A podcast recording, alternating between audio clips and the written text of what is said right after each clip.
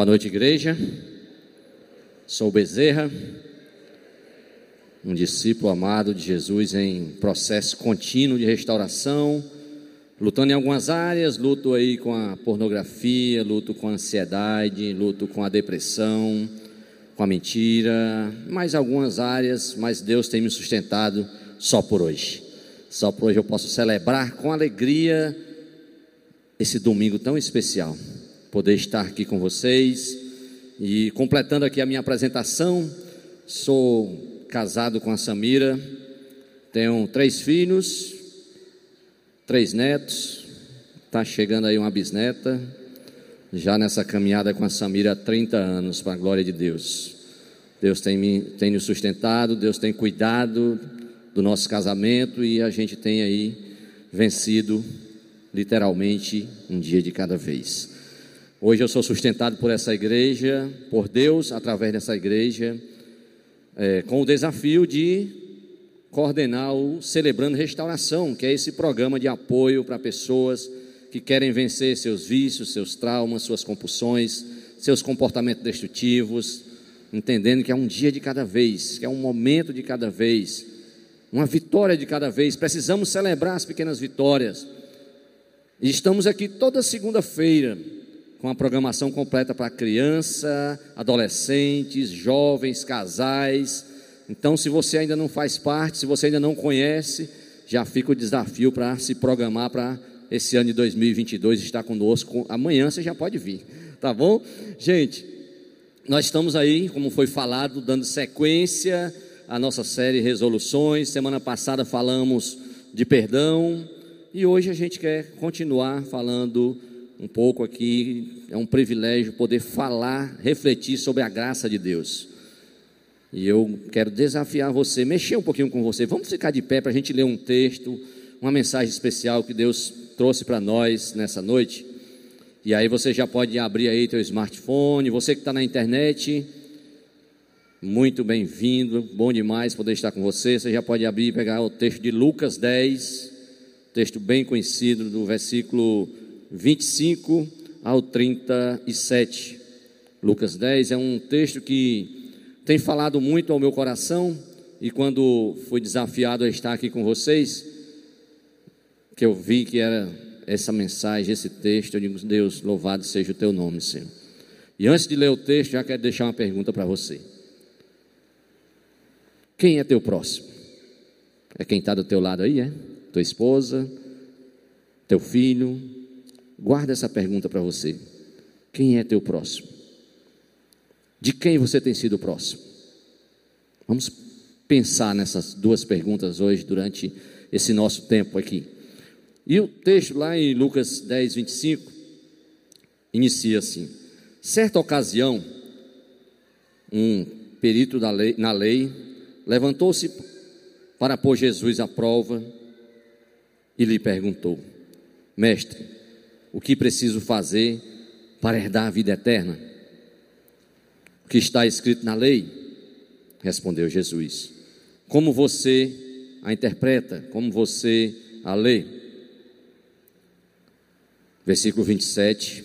Ele respondeu: Amarás o Senhor teu Deus de todo o teu coração, de toda a tua alma, de todas as tuas forças e de todo o teu entendimento e amarás o teu próximo como a ti mesmo. Disse Jesus: Você respondeu corretamente. Faça isso e viverá. Mas ele, querendo justificar-se, perguntou a Jesus: E quem é meu próximo? Em resposta, disse Jesus: Um homem descia de Jerusalém para Jericó quando caiu nas mãos de assaltantes estes lhe tiraram as roupas, espancaram-no e foram deixando-o quase morto. Aconteceu estar descendo pela mesma estrada um sacerdote. Quando viu o homem, passou pelo outro lado. E assim também um levita, quando chegou ao lugar e o viu, passou pelo outro lado. Mas um samaritano, estando de viagem, chegou onde se encontrava o homem e, quando o viu, teve piedade dele. Aproximou-se e enfaixou-lhes as feridas, derramando nelas vinho e óleo. Então colocou o homem sobre o seu próprio animal, levou-o para uma hospedaria e cuidou dele. No dia seguinte, tirou dois denários e os deu ao hospedeiro. Cuide dele. Quando eu voltar, lhe pagarei todas as despesas que você tiver. Qual desses três você acha que foi o próximo do homem que caiu nas mãos dos assaltantes? Aquele que teve misericórdia dele, respondeu o perito na lei. Jesus lhe disse: Vá e faça da mesma forma. Amado Deus, na tua presença, Senhor, queremos te agradecer pela oportunidade de poder estarmos aqui e poder abrir a tua palavra, Senhor Deus, e poder desfrutar dos teus ensinamentos. Que nessa noite, Senhor Deus, o Senhor possa falar aos nossos corações, que o Senhor possa tocar no nosso coração, Deus, e através da tua palavra, do poder do Espírito Santo do Senhor, nós possamos sair daqui diferente, Pai, do que chegamos, diferentes para melhor, transformados, tocados por Ti, Senhor Deus. Que hoje à noite seja uma noite de transformação, de mudança na nossa mente e no nosso coração. É isso que te pedimos, Pai, em nome de Jesus. Amém. Podem sentar. Pergunta difícil, pergunta bem especial, né, gente? Aí, quem é teu próximo? Quem foi o próximo, né? Quem faz essa pergunta, gente, é um especialista na lei. É alguém que conhece muito da palavra, é alguém que estava ali preparado, pronto para de alguma forma, usando a expressão cearense, pegar Jesus quando ele escorregasse na casca de banana. Alguém que estava ali só aguardando. E aí, gente, quem faz, ele, tá, ele fica ali preparado. Mas poderia ser qualquer um de nós.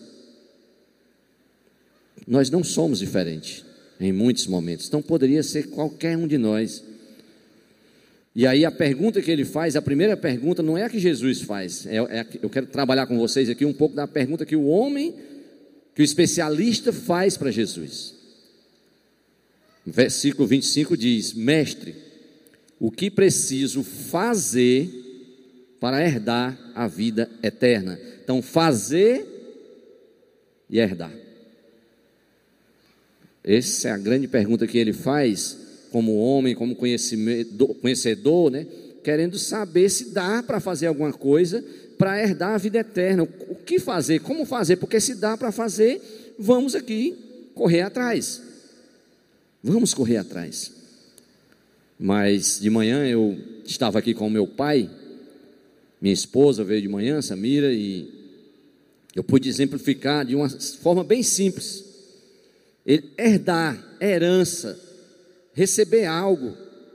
E eu pude citar meu pai, um homem simples do interior, e que hoje eu herdei muitas coisas do meu pai, herdo muitas coisas do meu pai. Meu pai me passou humildade, meu pai me passou é, é, é, aprender a honrar o outro, simplicidade, simplicidade. Não, não paguei nada, não escolhi, não pedi, não paguei para ele ser meu pai. É de graça, é de graça, gente. Então, é herança, gente, por definição, não é algo que você recebe por merecimento. Se fosse, Ai daqueles que estão lá na periferia, ai daqueles que não têm 10 centavos, ai daqueles que não teriam como pagar algo, né? Então, herança não é por merecimento, herança é resultado de filiação, e filiação é resultado de uma ação única e exclusiva do Pai. É do Pai, gente, a herança é única do Pai. E aí, gente, os filhos, eles não, como eu falei, eles não provocam, eles não a própria filiação. Eu não escolho. Eu não escolho, eu recebi, fui, fui agraciado, fui abençoado de ter um pai especial como é o senhor José Raquel, que eu falei nele aqui de manhã. Estava ali, 78 anos, grato, feliz da vida. Sou muito grato por tê-lo como pai. Então, gente, não se pode fazer nada para a herança acontecer. Nada. Herança é o que chamamos de favor imerecido. Então, herança é graça, é graça de Deus, é graça do Pai para mim e para você. Não adianta o que eu posso fazer para herdar nada, simplesmente temer, simplesmente me render, me debruçar diante do Pai. E aí qual é a pergunta que Jesus faz para ele? Ele pensou que Jesus ia dar uma resposta simplista, né? Algo pronto. Mas Jesus, na verdade, ele não faz isso na Bíblia em momento algum. Ele sempre nos leva a refletir. Ele sempre traz um questionamento para que eu e você possa crescer. Porque resposta pronta, fechada é muito simples. E aí Jesus pergunta para ele: O que está escrito na lei? como você a lê, que está escrito como você a lê. E aí ele responde: Amarás o Senhor teu Deus de todo o teu coração, de toda a tua alma, de todas as tuas forças e de todo o teu entendimento. Olha a palavra todo, de todo o teu coração, de toda a tua alma, de todas as tuas forças. É, humanamente falando, impossível. De todo o coração falando humanamente é impossível. E amarás o teu próximo como a ti mesmo. E aí Jesus responde: Você respondeu corretamente. Faça isso e viverá. E aí aqui já é difícil amar a Deus com todas as forças, com todo o entendimento, com todo e o próximo, amar o meu próximo como a mim mesmo. Quem é meu próximo? Se for só a família, é simples está em casa. Se for estender aqui para o vizinho da direita, o vizinho da esquerda, ainda dá. Passa para um quarteirão, dois, aí vai complicando. Já pensou? Aqui mesmo na tenda. Amarás o teu próximo. Se todos estiverem aqui, como é que eu vou amar todos? Se é dessa forma, é, é aquele que está se aproximando. Então aqui é numa outra perspectiva, né? E aí, aquilo que ele queria fazer, gente, tentar fazer algo por aquilo que Ele, nosso Pai, nos deu de graça, é querer diminuir, gente, o presente divino de superest e, e superestimar, gente, a nossa capacidade. Só temos uma opção: depender única e exclusivamente da graça de Deus, esse favor imerecido. Única e exclusivamente para que nem eu nem você vem achar que somos algo, vem achar que conseguimos algo, que podemos fazer algo. Já pensou? Se Jesus ali uma resposta para ele, que fosse possível ele resolver, ele conseguir, ele ia atrás. Ele ia atrás. E aí, mas ele, né, infelizmente, em vez de admitir que ele é impotente para atingir o padrão de Deus, de admitir, é bem mais fácil admitir as minhas falhas, admitir que eu sou impotente, em vez disso, o que que o especialista faz? Ele ainda ele tenta transformar esse padrão, né, numa lei qualquer, numa lei simples que ele possa alcançar. Que ele possa obedecer. E aí o que, que o texto diz, né? Mas ele querendo justificar-se, lá no versículo 29, né? Perguntou a Jesus: E quem é meu próximo? Faça essa pergunta para você hoje. Quem é meu próximo? Eu já tive várias noções assim, quem é meu próximo? Eu achava que realmente era quem estava aqui do lado, né? Procurar entender quem é o próximo e buscar amá-lo, em busca de aprovação de Deus, gente, não é tão fácil assim. Não é tão fácil, se torna um peso. Se eu quiser realmente fazer só para conseguir algo, né? Então, quando eu e você, gente, vivo, por exemplo, procurar amar o próximo numa cidade do tamanho de Fortaleza? Já pensou? No Brasil, ter que amar todos porque estão dizendo, estão dizendo que é meu próximo, como é que vai ser? Eu não vou conseguir. E então o medo dele era esse, por isso que ele tenta ali fazer, tenta ajustar, né? Então, gente, nesse momento aqui as nossas lutas vêm à tona. Quando eu não consigo, vem à tona a minha luta o que era para ser realmente prazeroso, o que era para ser tranquilo, se torna um peso. É o meu egoísmo, é realmente eu entendo, a minha autossuficiência, o meu orgulho, tudo isso vem e se torna um peso. E aqui a única coisa que eu e você precisamos fazer, gente, aqui é rendição, é gritar por socorro, é reconhecer a minha impotência diante de todas as lutas e passar a depender exclusivamente de Deus. Dependência total de Deus. Eu não preciso fazer nada. Eu não preciso. Eu preciso depender de Deus. Estava de manhã, quando eu lembrei desse texto, estava aqui e lembrei de um outro texto parecido. O, contexto é um outro, a aplicação é um outro, mas eu trouxe para a minha aplicação aqui também um outro texto, que é aquele texto do fariseu e o publicano. O fariseu está lá, orando, agradecendo, muito obrigado, Deus, porque eu não sou isso, porque eu não fiz isso, e ele lá, né, se empolgando, nariz empinado, achando que ele é o cara. E ainda diz assim: obrigado, porque eu não sou igual àquele publicano, pecador, que fez um monte de coisa. E ele fica lá. E a Bíblia fala que o, o, o publicano estava ali, que não, não erguia nem a cabeça, não se aproximava, ficava distante, dizia: Senhor, tem misericórdia de mim. Senhor, tem misericórdia de mim. E quem é que realmente foi justificado ali? Quem é que realmente foi? Foi o publicano, né?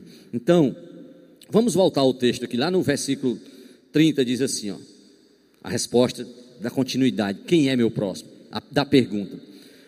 Um homem descia de Jerusalém para Jericó. Quando caiu nas mãos de assaltantes, estes lhe tiraram as roupas, espancaram-no e se foram, deixando-o quase morto. Aconteceu estar descendo pela mesma estrada um sacerdote. Quando viu o homem, passou pelo outro lado. E assim também um levita, quando chegou ao lugar e o viu, passou pelo outro lado. Complicado, gente. Mas eu posso fazer isso. Você pode fazer isso no dia a dia. Tá, aqui, o contexto aqui, a história fala que aqueles, aquele levita, que aquele sacerdote, eles vinham voltando. Então eles já tinham exercido suas atividades, eles não estavam desesperados para exercer as atividades, mas tem um outro, um outro contexto. Aquele homem poderia estar morto, e se aquele sacerdote toca nele, ele iria ficar vários dias impuro. Então tem vários contextos. E trazendo para a minha história e para a sua, tem um de eu achar que eu sou o cara, de eu achar que eu não posso me aproximar do ferido, do quebrado, eu não posso, eu conheço, eu sou limpo, sou lavado pelo sangue, não posso, não posso. E aí eu trouxe uma história para você essa igreja tem me dado a oportunidade de trabalhar em vários locais, em vários momentos. Deus tem me levado para vários locais. Um deles foi ir para o Edson Queiroz, lá para o Dendê, lá para a Baixada, implantar o CR. E o desafio foi chegar na Baixada e descer para visitar a comunidade, pessoas que moravam na lama, pessoas que moravam em palafitas, pessoas que moravam ali que não tinham telhado, e a gente visitava e recebia um sorriso e orava com aquelas pessoas. Isso era semana após semana. E num desses dias eu vinha voltando e de longe eu vi um rapaz, percebi que tinha uma criança deitada e ele usava algo. E naquela hora Deus me tocou para ir falar com aquele rapaz. E quando eu cheguei, a primeira coisa que ele fez ao olhar para mim foi tirar, deixar de lado aquela substância que ele estava usando. E, era uma, e a criancinha era uma recém-nascida. E ali eu conversei com ele de uma forma bem simples, apresentando o CR, falando o que era o programa, falando de Jesus de uma forma bem simples, o que Jesus tinha feito na minha vida. E aquele rapaz foi se desarmando, deu um sorriso para mim, e no final ele disse assim: Como assim? Que igreja é essa de vocês? que vocês pararam, que você veio falar comigo. Tem algumas pessoas que passam aqui e parece que eles têm medo de mim, parece que tem algo que eles botam a Bíblia debaixo do braço e passam lá do outro lado. Como assim? Então eu e você, a gente acaba fazendo isso. A gente acaba muitas vezes deixando de lado por julgamentos, por nossos próprios, nosso próprio entendimento. E aí, gente, o que, que aconteceu com aquele rapaz? Voltamos, passamos semana após semana descendo e falava com ele quando dava, sinalizava. E o CR foi crescendo, e aí veio o CR Kids, porque os adultos não vieram, mas nós tínhamos lá o CR Kids, chegamos a ter 60, 70 crianças toda quinta-feira. E aquela criança recém-nascida, daquele rapaz, passou a fazer parte do CR. Se a gente tivesse passado sem olhar para aquele. Então o desafio é esse: como me fazer próximo, né? Como me colocar diante de Deus. E aí a gente vai aprendendo algumas lições, alguns ensinamentos com esse texto. E o primeiro dele, a graça indica que as prioridades de Deus quase sempre nos incomoda. A prioridade de Deus quase sempre nos incomoda, não é fácil, gente. Essa é a primeira mensagem, essa é a primeira lição que eu aprendo com esse texto pausar, parar, para Deus me mostrou algo, mas eu tenho outras prioridades, eu tenho as minhas prioridades. E aí eu não consigo perceber o que Deus quer falar comigo. Incomoda muitas vezes. Para o sacerdote o levita, talvez eles estivessem focados em outras situações pessoais. E eles não tiveram como parar e estender misericórdia. Não podemos julgá-los, não podemos julgá-los de jeito nenhum. Mas o desafio aqui é sempre olhar para as situações e procurar entender o que Deus quer falar em cada situação, em cada momento, para mim e para você. Esse é o desafio. Primeira lição que nós aprendemos então é essa, né? Que as prioridades de Deus muitas vezes incomodam. Quero continuar voltando no texto, quero ir lá para o versículo 33 agora. O texto diz assim: Mas um samaritano, estando de viagem, Chegou onde se encontrava o homem e, quando o viu, teve piedade dele. Aproximou-se e enfaixou-lhes as feridas, derramando nelas vinho e óleo. Então colocou o homem sobre o seu próprio animal, levou-o para uma hospedaria e cuidou dele. No dia seguinte, tirou dois denários e os deu ao hospedeiro. Cuide dele quando eu voltar, lhe pagarei todas as despesas que você tiver. Diferente daqueles outros dois, né? Qual é a lição que nós aprendemos aqui? Que quando nós entendemos a graça, nós mudamos a nossa maneira de ver as pessoas. Quando eu entendo a graça de Deus na minha vida, eu mudo a maneira de ver as pessoas. Nesse mesmo local, lá no Edson Queiroz, nós tínhamos o nosso, nós temos ainda o nosso GR, e a gente acolhia as pessoas daquela comunidade. E o que mais me quebrou um dia, nessa questão de entender a graça e me, me, conseguir me fazer próximo, foi uma senhora do nosso GR. Ela, essa senhora, para você ter uma ideia, ela perdeu dois filhos para o tráfico. Ela tem uma filha paraplégica. E eu nunca vi essa senhora reclamando. Eu sempre vi essa senhora sorrindo. Eu sempre vi essa senhora dando glória a Deus. E ela não falta, não faltava um GR.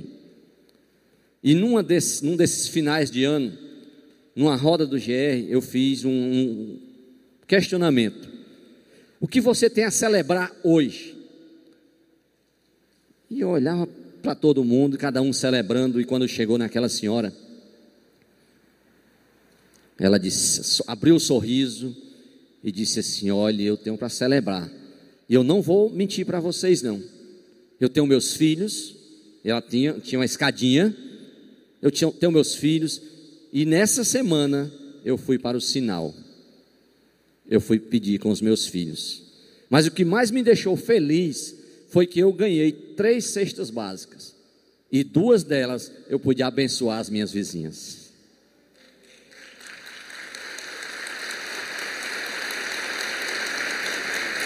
Quando a graça de Deus nos alcança, a gente consegue realmente ver os outros de uma outra forma. Né? E aquele, naquele dia o GR todo se quebrou, se quebrantou. Começamos a chorar, porque, gente, em vez de ficar para ela, três cestas iria dar para pensar só em mim, né? Ah, vai dar para dois meses, vai. Não, ela pensou na vizinha, ela pensou no outro. Isso é entender a graça de Deus.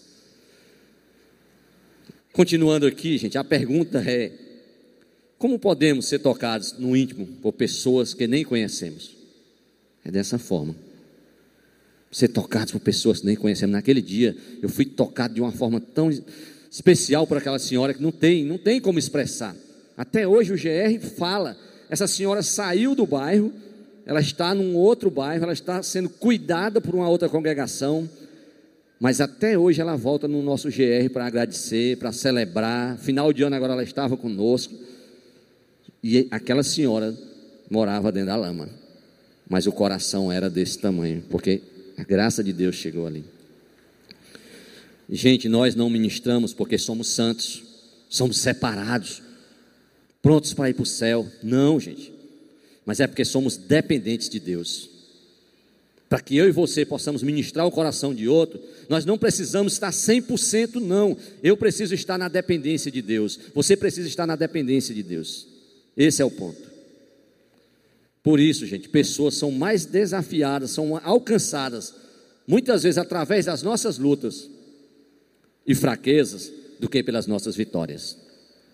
Às vezes a gente escuta aqueles testemunhos de vitórias, de que eu não tinha isso, e hoje eu tenho, e hoje eu tenho, e hoje eu tenho.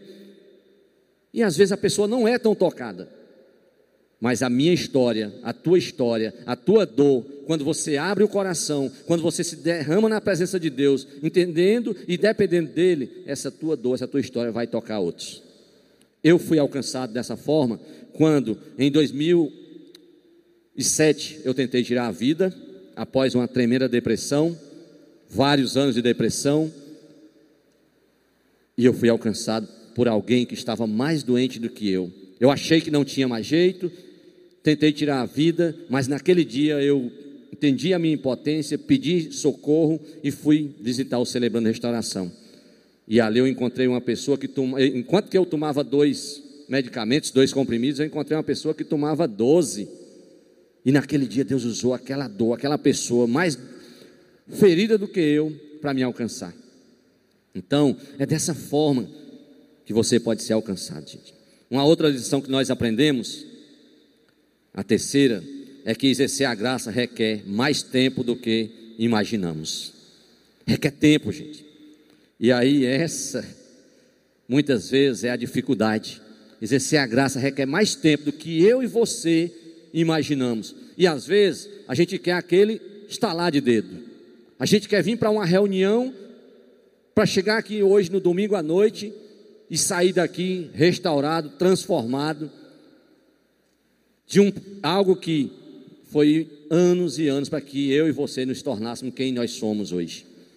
E é então o processo, a restauração, ela é um processo, requer tempo.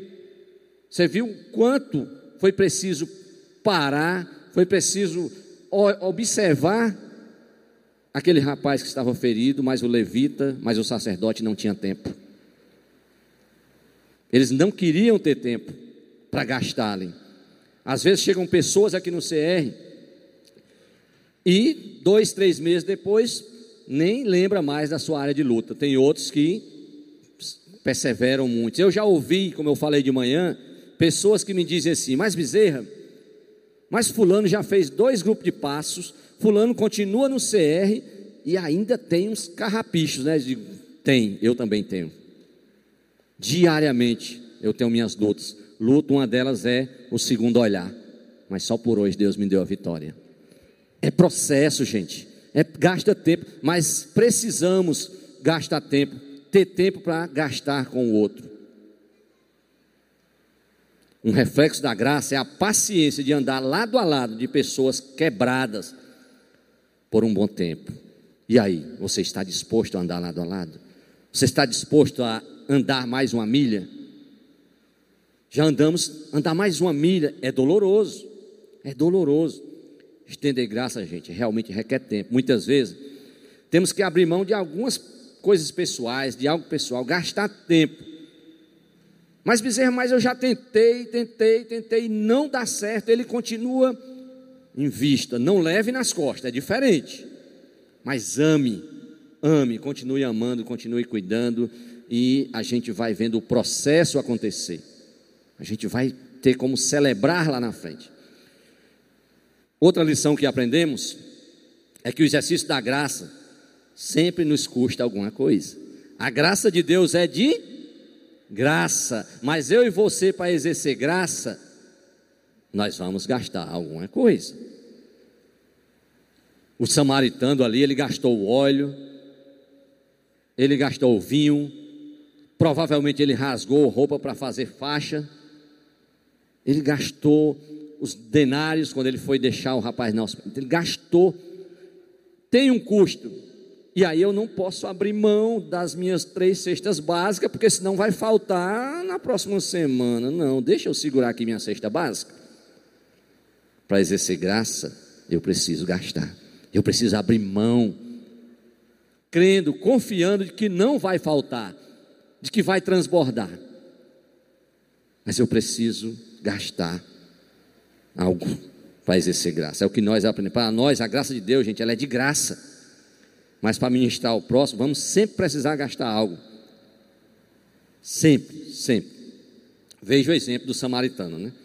Uma outra lição que nós aprendemos, e essa aqui para mim é crucial, é fundamental, é mexer comigo, é mexer com você que está aí. Ministrar na graça, normalmente, nos leva a lugares inesperados, fora da zona de conforto fora da zona de conforto. É muito simples, é muito fácil eu estar com você aqui. Eu vim aqui, trago uma mensagem, abro a palavra, falo para você. É muito fácil, é confortável. É confortável, mas muitas vezes nós precisamos sair da zona de conforto. Aquele samaritano veio e encontrou aquela pessoa num lugar árido, num lugar complicado, e ele estendeu graça ali. E eu quero dar um exemplo bem clássico. Falei de manhã quero falar agora, inclusive honrá-los, porque eles estão aqui. Antes de vir para cá, de ser escalado para estar aqui no domingo, nós temos uma parceria com a CEAS, que é quem cuida do sistema socioeducativo, e recebemos o desafio de, nesse domingo, hoje, adotar dois centros socioeducativos o Patativa do Assaré e o Antônio Bezerra. O Antônio Bezerra que recebe meninos que caíram no sistema pela primeira vez, crianças de 12 anos. Mas a gente já faz isso todo domingo, só que hoje tinha um diferencial. Hoje nós não tínhamos os sócio-educadores. Eles estavam fazendo uma prova, um concurso. E aí alguns servos que já vão lá meio assim com os sócio-educadores. Mas Bezerra, como assim? Como assim? sem os socioeducadores, como é que vai ser? Sair totalmente da zona de conforto. E eu tinha dito, eis-me aqui.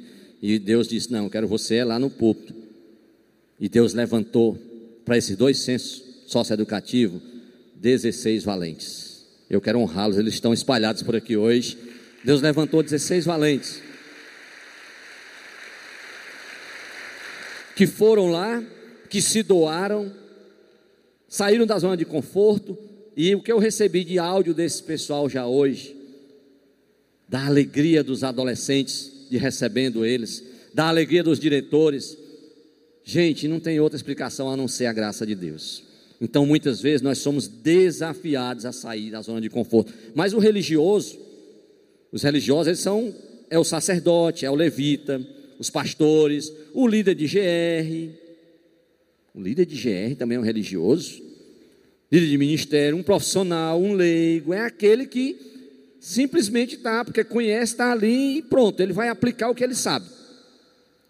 Para essas pessoas, a vida cristã é muito pre, é previsível, é confortável, é simples demais. O religioso fica no templo esperando o povo chegar. É simples. Aguardar o povo chegar, abre a palavra, ministra,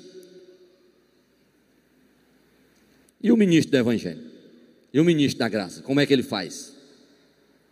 O ministro da graça de Deus, ele anda entre os quebrados, ministrando o amor, cuidando, cuidado e misericórdia. O que, é que eu disse para os homens ontem, quando eu me reuni com eles, ontem à tarde, chorando, porque há dois anos atrás, para entrar no Patativa, tinha dia que a gente não entrava, porque não tinha dois homens para entrar, só podia entrar de dois em dois.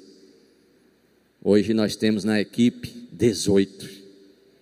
E eu chorando ontem, cuidando daqueles homens, disse para eles: olha, o púlpito que eu estarei amanhã e o que vocês vão estar é o mesmo. É o mesmo. Vocês vão estar ministrando a palavra de Deus para aqueles meninos. Vocês vão estar estendendo misericórdia para eles. E eu louvo a Deus pela vida desses homens e dessas mulheres, que tinha mulheres também, viu? Não eram só homens, tinham mulheres também. Caminhando aqui, uma outra lição que nós aprendemos, mas antes disso tem uma pergunta, né? É, qual desses três você acha que foi o próximo do homem que caiu nas mãos dos assaltantes? Nenhum deles, nenhum deles era próximo. Nenhum. Mas um escolheu ser próximo. Esse é o desafio para mim e para você. Eu escolho ser próximo. Eles não conheciam, o samaritano não conhecia, não sabia quem era aquele homem. A diferença é que ele decidiu ser próximo. E aí eu repito a pergunta, né? Qual desses três você acha que foi o próximo do homem?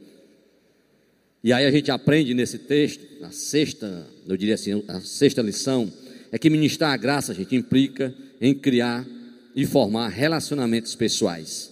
É relacionamento, é relacional. Eu ouvi um irmão ali agora à tarde chorando, porque sentou no chão com um adolescente, com o menor infrator, com aquele que de alguma forma está ali que não é diferente de mim porque cometeu algo que eu também cometo e chorando porque passou a tarde sentado ouvindo aquele adolescente. Relacionamento. Nós estamos falando disso, relacionamento. Eu preciso me relacionar com o outro. Aquele samaritano, ele conseguiu estabelecer relacionamento ali. Quem pensa que estação, quem pensa que é o cara, não se apropria da graça e não estende essa graça para ninguém. Primeiro, porque ele, ela não chegou, ele não se abriu para que ela chegasse até ele. E ele não vai ter como estender. Ele se separa dos mortos, entre aspas, nos seus delitos e pecados. Porque ele é o cara. Para não se contaminar.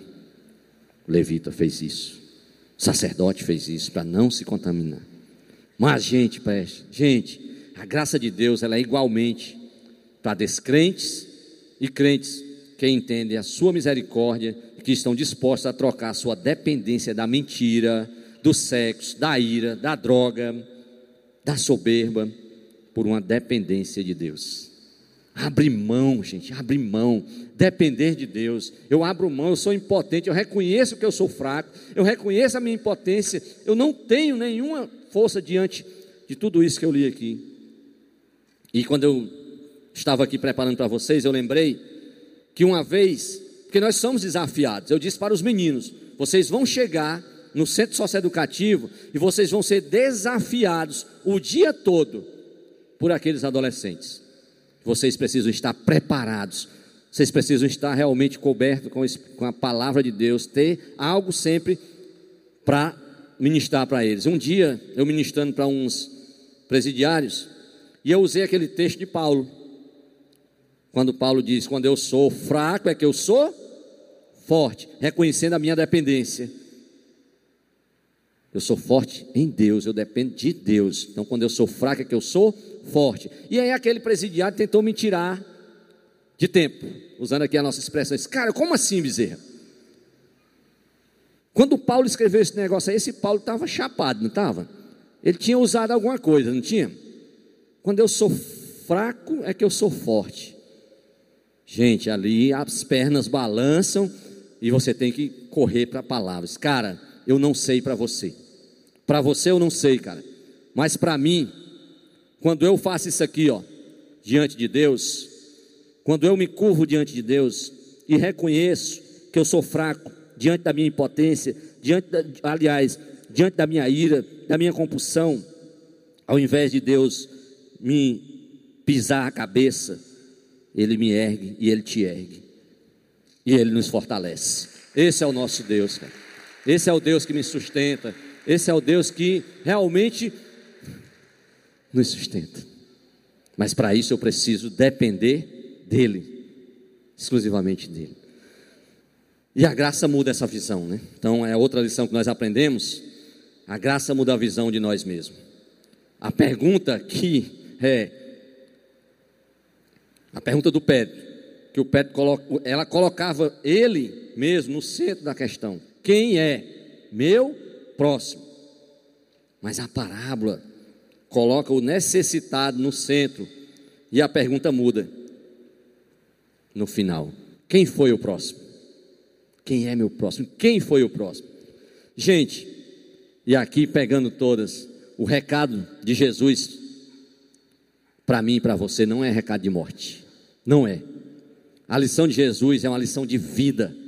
A lição de Jesus para, para um perito é da lei, para o especialista da lei e para nós é que Deus já parou à beira da estrada e nos amou, gente, no meio das nossas desgraças.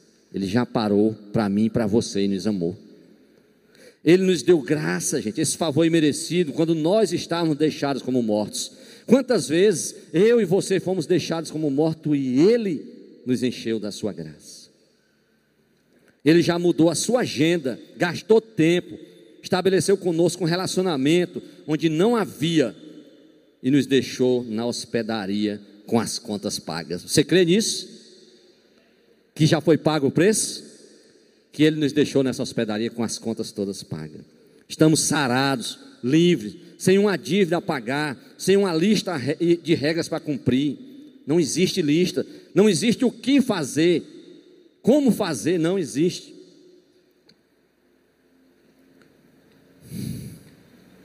Podemos voltar para o perigo, né? Podemos voltar para o pecado, então, se não existe, podemos? Sim, podemos. É muito simples, é muito fácil. Mas por que nós iríamos voltar? Agora restaurados pelo amor de Cristo, inspirados pelo seu modelo e plenamente capazes de nos identificarmos com os que sofrem. Estamos livres, gente, para espelhar e espalhar um novo e vivo caminho, o caminho da graça. Por isso que nós não voltamos. Por isso que nós não voltamos. Então, quem agradou a Deus? Quem agradou a Deus? A resposta que o especialista deu foi: aquele que teve misericórdia.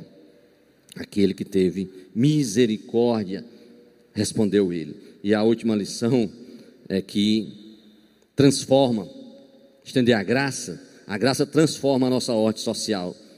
Aquele que teve misericórdia, mas o samaritano, a gente sabe que ele era a ralé, que ninguém queria saber dele, você não ouvi nem falar, é a mesma coisa do preso. Quando eu vou ao presídio, me questionam: por que, que você vai? O cara fez isso, fez isso, fez isso, não merece. Eu digo, cara, eu vou, porque eu entendo que assim como eu mudei, aquele também pode mudar, aquele vai mudar, porque Deus transforma todos, né?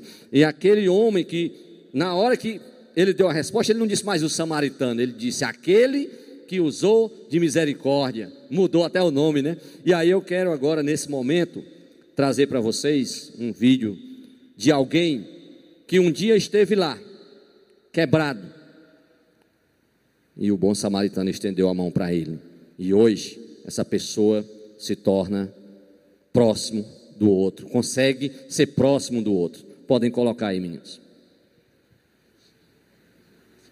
Eu sou membro da IBC já há 14 anos. Cheguei aqui pela primeira vez foi do Querigma, destruído, quebrado, todo cheio de mazelas. E aí foi me apresentado celebrando restauração, onde eu encontrei pessoas que lutavam com algumas áreas parecidas com a minha, eu não estava só. Fui muito bem acolhido, fui amado naquele local. E aí passei a me identificar com o Celebrando Restauração, o qual eu faço parte hoje com muito amor, muito carinho, se doando a cada dia, servindo em algumas salas, servindo no Conexão e tem aberto demais a minha mente, tem me ajudado demais na minha caminhada. Da forma como eu cheguei aqui, eu precisava ser amado e precisava ser cuidado. E esse amor, esse cuidado que tiveram comigo foi algo que refletiu no meu coração, na minha mente, em poder ser sal e luz na vida de pessoas, também de ser próximo de pessoas. E nessa caminhada foi muito lindo, porque eu passei a, a, a me identificar com, com os projetos da IBC. É, um deles que eu amei em estar tá fazendo foi o mutirão nos, nos, presídios. Lá eu conheci uma galera das comunidades terapêuticas. É, tive contato com um rapaz que foi o primeiro rapaz que, que Deus tem me mandado para eu cuidar. Ele, uma certa ocasião, ele disse que estava próximo para sair da comunidade terapêutica, mas não tinha emprego e nem tinha para onde ir. E essa pessoa foi algo que ali eu senti apaixonado por ele ali para cuidar dele, de ser o samaritano na vida dele, né, de ser dele ser o meu próximo, né, e eu ser o próximo dele, né? Então assim, eu passei a cuidar desse rapaz, levei ele para morar conosco, para trabalhar conosco lá na escola.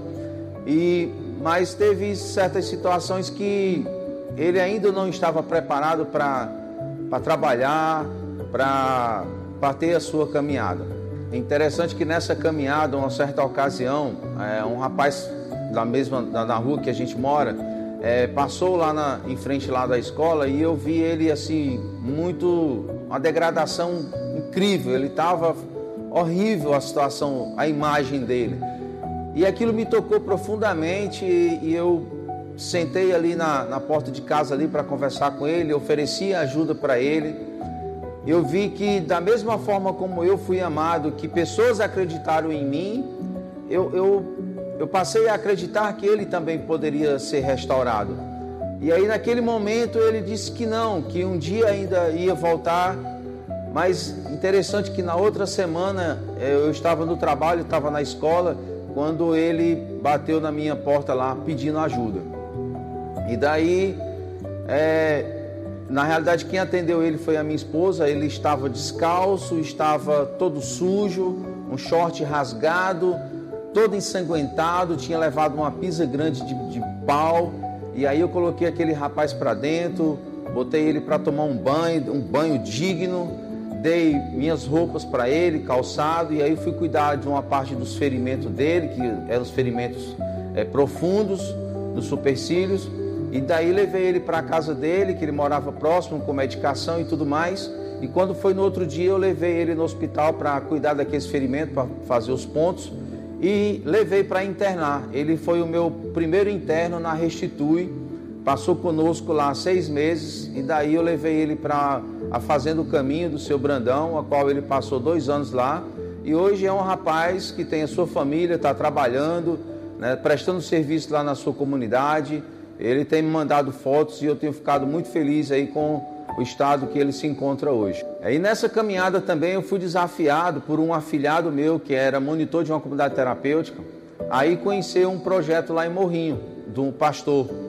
E quando eu cheguei lá eu fiquei maravilhado, fiquei encantado e já está desde o ano passado que a gente caminha para lá, a gente viaja para lá para fazer é, sopão naquela comunidade dos quilombola, como também distribuição de cesta básica. E o mais interessante disso tudo é que eu tenho procurado deixar os critérios de Deus, eu não tenho me apavorado em querer fazer. Agora, lógico, algo, eu tenho algo comigo o seguinte, que aquilo que eu tenho feito tem sido pouco em vista o que Deus tem feito para mim, né? Agora, eu tenho feito as coisas ocultas, eu não tenho me apresentado, não quero me apresentar, não quero agradecimento, porque a honra é para Ele. Para Ele seja dado toda a honra e toda a glória.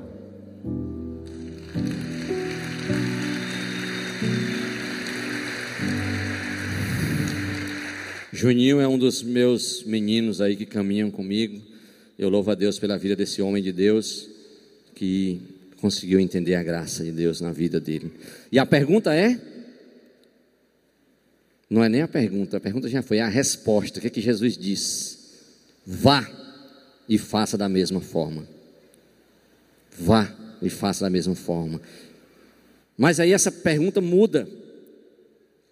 Ela muda. Essa resposta, aliás, muda. Jesus nos diz: vá e faça da mesma forma. Então é para mim e para você. Vá. O que, é que você pode fazer? Como você pode ser o próximo? E aí tem alguns pontos para a gente fechar. Essas palavras, gente, elas são um convite e um desafio a construir uma nova maneira de viver, deixando a religiosidade de lado e se doando a ponto de ser canal de, da misericórdia divina por onde andarmos. A religiosidade ela nos prende, a religiosidade ela nos ela pesa e nós precisamos abrir mão. Então, a minha resolução, a nossa resolução, você pode dizer isso para você, eu resolvo ser o próximo mais vezes. Eu resolvo ser próximo mais vezes. Eu resolvo reconhecer minhas fragilidades minha impotência diante das situações e viver na dependência de Deus. Eu resolvo.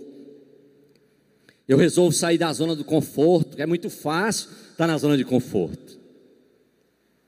Onde muitas vezes a religiosidade me deixa tranquilo. E eu quero ir para o campo de batalha, mas viver sem o peso da lei, viver pela graça de Jesus, pela graça de Deus. Eu não preciso ser escravo de regras de leis e etc. Mas decido ser livre em Jesus e seguir firme, sendo canal da misericórdia de Deus por onde passar. Chega, chega de achar que sou bonzinho. Mas posso confiar em um poder superior que me ama com todas as minhas imperfeições e que pode transformar a minha e a sua vida. São resoluções para mim e para você, são desafios para esse ano, para a nossa vida toda. Então, esse é um desafio, meu irmão, especial. E aí, os meninos já estão chegando, mas nós falamos aqui do desafio de ser o próximo. Quem é meu próximo? Como eu posso ser próximo? A gente viu a história do bom samaritano, a gente viu que alguém foi jogado ali, que alguém ficou ali à deriva e foi acolhido. Alguém teve misericórdia. Talvez hoje, nessa noite, em vez de você ser o próximo, já está. Talvez você seja essa pessoa que por algum motivo foi jogado, está se sentindo jogado, o pior dos piores. Talvez alguém dizendo que você não tem mais jeito, que você, por uma depressão, por algo que te aflige nesse momento, acha que o fim é aquela estrada empoeirada, com lama. Mas tem o filho amado, tem o, o bom samaritano que está estendendo a mão para você e está dizendo: vem, já está paga a hospedaria, já está tudo pago, só quero que você venha. Levanta daí, levanta daí. Esse é o desafio para mim e para você. E se você chegou aqui hoje dessa forma, ainda não tomou uma decisão, ainda não entregou a tua vida para Jesus, para esse bom samaritano que te acolhe, que já pagou o preço e você quer fazer isso hoje à noite. Ergue a tua mão aí. Tem alguém aí que quer fazer essa entrega? Que quer entregar a tua vida, glória a Deus, louvado seja Deus. Tem mais alguém aqui? Eu quero. Eu quero entregar, eu quero sair. Eu quero ser acolhido, eu quero receber o bom samaritano. Tem mais alguém aqui nesse auditório que hoje à noite quer tomar essa decisão? Vem aqui na frente, vem aqui na frente, a gente quer orar por você. Levanta de onde você está, a gente quer orar por você nesse momento. Se tem alguém na internet que de alguma forma também está se sentindo dessa forma, está se sentindo doente, que foi deixado de lado, saiba que você é um filho amado de Deus, que você é uma filha amada de Deus. E nessa noite Ele está te estendendo a mão. Nessa noite Ele está dizendo: você não está morto, não é teu fim Aqui há um momento para você reescrever a tua história. Então te pergunto pela última vez: tem mais alguém nesse auditório que quer tomar essa decisão hoje à noite? Se tem, meu irmão e minha irmã, essa é a hora de você dizer: Eu quero esse Jesus na minha vida. Louvado seja Deus, meu Deus abençoe. Louvado seja Deus. Então, essa é a hora de sair, de realmente dizer: Eis-me aqui, eis-me aqui. E deixar a graça de Deus transbordar na tua vida. Esse foi o primeiro desafio. O segundo agora é: você tem sido próximo? Você quer ser o próximo de alguém? Se você quer ser esse próximo, levanta que a gente quer orar por você no auditório. Eu quero me tornar próximo, levanta que a gente quer orar por você nesse momento. Eu quero ser o próximo. Eu não quero ficar sentado, eu não quero ficar na zona de conforto, mas eu quero ser usado por Deus. Eu quero sair daqui e ganhar fortaleza para Jesus, ganhar o estado do Ceará para Jesus. Eis-me aqui, eu quero ser esse próximo. Queremos orar por você nesse momento também. Amado Pai, louvado e exaltado seja o teu nome, Senhor.